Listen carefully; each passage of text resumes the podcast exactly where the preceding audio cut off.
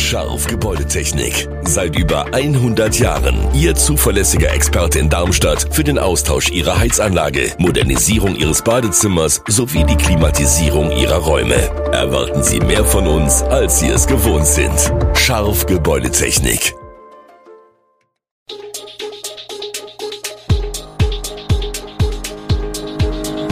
Gude, unser morgendliches News Update. Das Wichtigste aus Südhessen für Sie im Überblick. Guten Morgen aus Darmstadt an diesem 2. August. Für Gehwegparker wird es im Kreis Darmstadt-Dieburg ungemütlicher, Abschiebung statt Hochzeit in Darmstadt und eine Anzeige beim Lasterfahrerstreik in Gräfenhausen. In Teilen des Landkreises Darmstadt-Dieburg werden Autofahrer, die ihr Fahrzeug unerlaubt auf dem Bürgersteig abstellen, häufiger zur Kasse gebeten.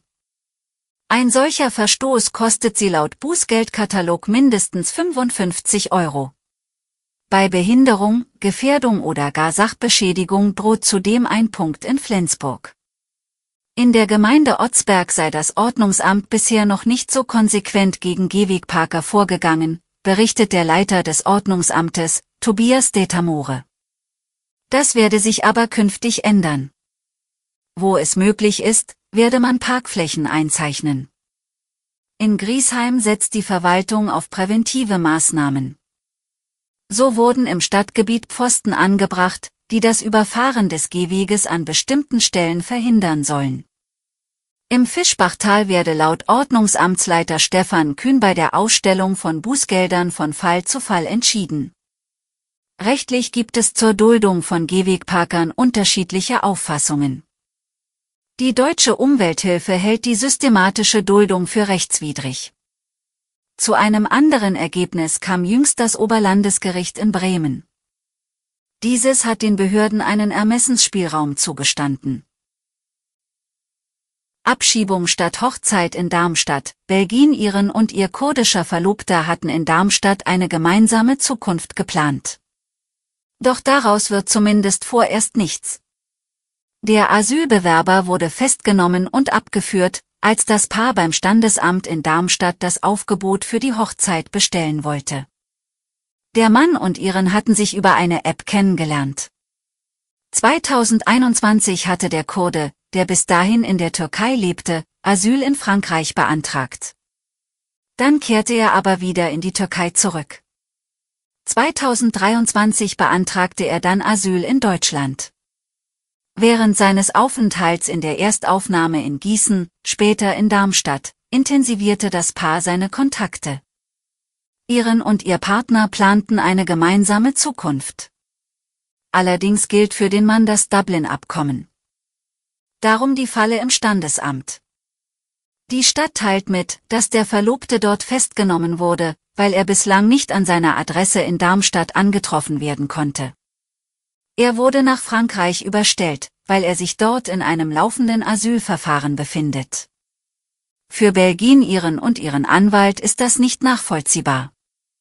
Sie wollen wegen der Umstände der Abschiebung nun klagen. Ärger um eine Medizinerin gibt es in Höchst. Die Odenwaldgemeinde muss bis auf weiteres auf eine kinderärztliche Versorgung im Ort verzichten. Erst zum 1. Dezember 2022 hatte die Kinderärztin Dr. Nesrin Karabul ihre Praxis in der Schwanenstraße eröffnet, doch es wird womöglich keine Sprechstunden mehr geben. Die Praxiseinrichtung sei am vergangenen Samstag von einem Umzugsunternehmen abgeholt worden, sagt Bürgermeister Horst Bitsch. Von Seiten der Kassenärztlichen Vereinigung Hessen hieß es, die Praxis sei aufgrund einer Erkrankung der Ärztin geschlossen. Karabul bestätigte dies und teilte mit, dass die Praxis vorerst bis Ende Oktober geschlossen bleibe. Warum aber Möbel und Geräte abgeholt wurden und die Festnetznummer nicht mehr vergeben ist, wollte die Medizinerin nicht beantworten. Bürgermeister Bitsch macht keinen Hehl aus seiner Verärgerung, die Ereignisse seien äußerst suspekt. Es wäre unverschämt, wenn die Kinderärztin die Praxis wirklich aufgeben würde, ohne die Gemeindeverwaltung darüber informiert zu haben. Für Höchst sei nun wichtig, dass die Leute Bescheid wissen, ob sie sich eine neue Kinderärztin suchen müssen, so der Bürgermeister. Im aktuellen Demografiebericht des Odenwaldkreises zeigt sich ein Trend, der den Kreis vor große Herausforderungen stellen könnte. Denn die Zahlen, die die Kreisverwaltung nun vorgelegt hat, weisen darauf hin, dass sich der Wandel in der demografischen Struktur manifestiert.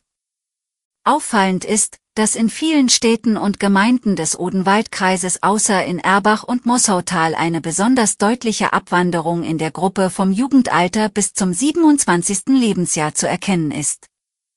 Gleichzeitig ist im Kreis ein eklatanter Anstieg bei den Senioren über 65 Jahren um 54 Prozent zu beobachten. Darüber hinaus wurde ein deutliches Schrumpfen der Bevölkerung in den vergangenen Jahren nur durch den Zuzug nicht-deutscher Menschen in den Kreis verhindert. Wir schauen nach Gräfenhausen.